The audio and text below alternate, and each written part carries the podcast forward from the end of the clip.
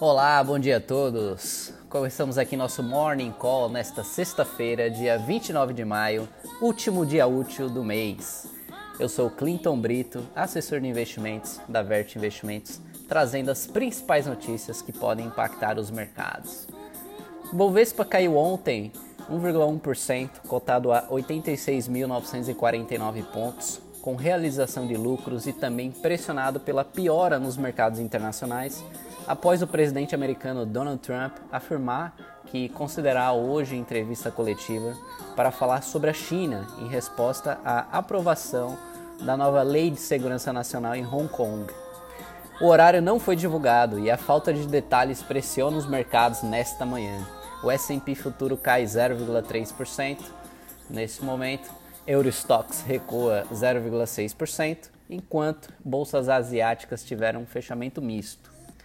No Brasil, de acordo com os dados divulgados pelo IBGE ontem, a taxa de desemprego brasileira apresentou alta de 0,6 ponto percentual na passagem de março para abril, passando de 11,6% para 12,1% na série livre de efeitos sazonais. sazonais.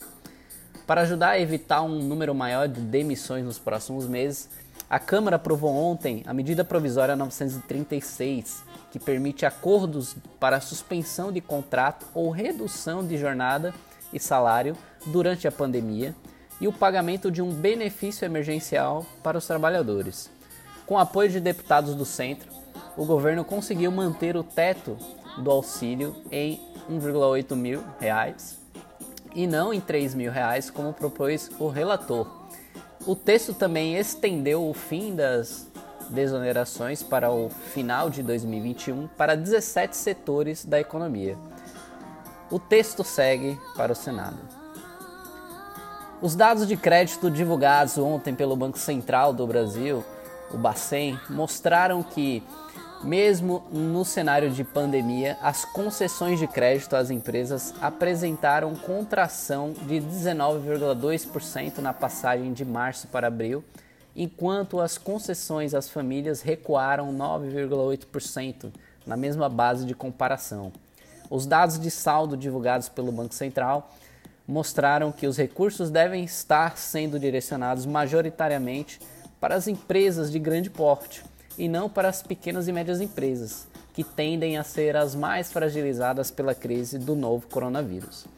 Durante videoconferência realizada ontem, o presidente do Banco Central, Roberto Campos Neto, diz que o Bacen deve lançar novas medidas em breve, uma vez que dos 1,2 trilhão anunciado para evitar crises bancárias e manter o funcionamento do crédito durante a pandemia, apenas 260,2 bilhões de, de reais foram utilizados até agora.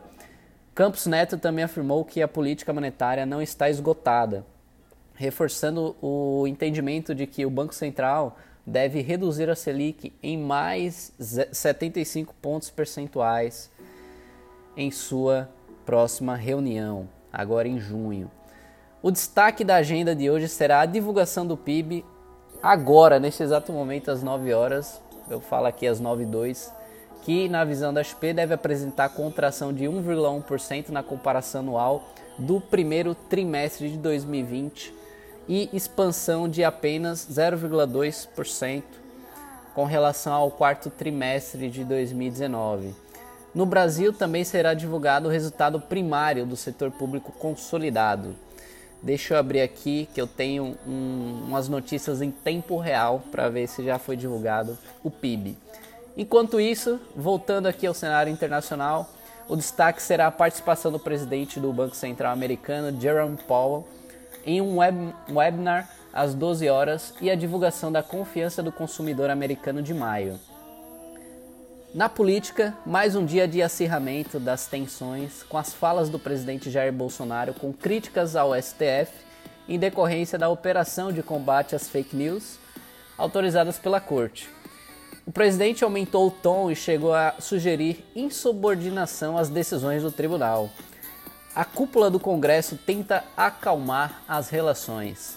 Por fim, realizamos, né, no caso a XP realizou uma nova edição da pesquisa mensal com os assessores de investimento de escritórios autônomos filiados a XP Investimentos.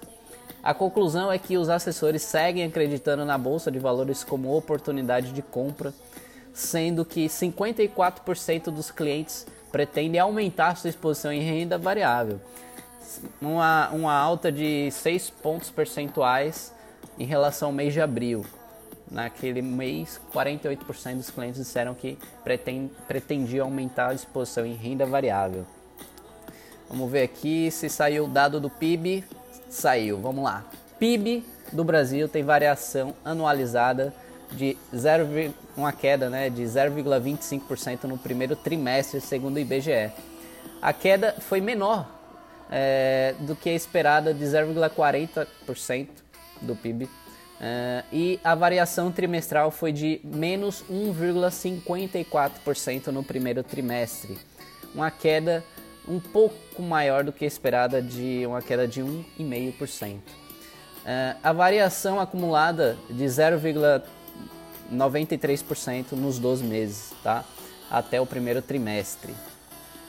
Então, tá aqui o PIB, né, divulgado para vocês. Quem sabe faz ao vivo. Cenário global. Nesta manhã, futuros do S&P nos Estados Unidos e bolsas europeias estão em leve queda, enquanto investidores se preparam para o discurso de Trump em coletiva de imprensa hoje sobre a repressão da China em Hong Kong, que pode perder status especial e sofrer as mesmas sanções tarifárias dos chineses. As bolsas asiáticas tiveram fechamento misto. Coronavírus.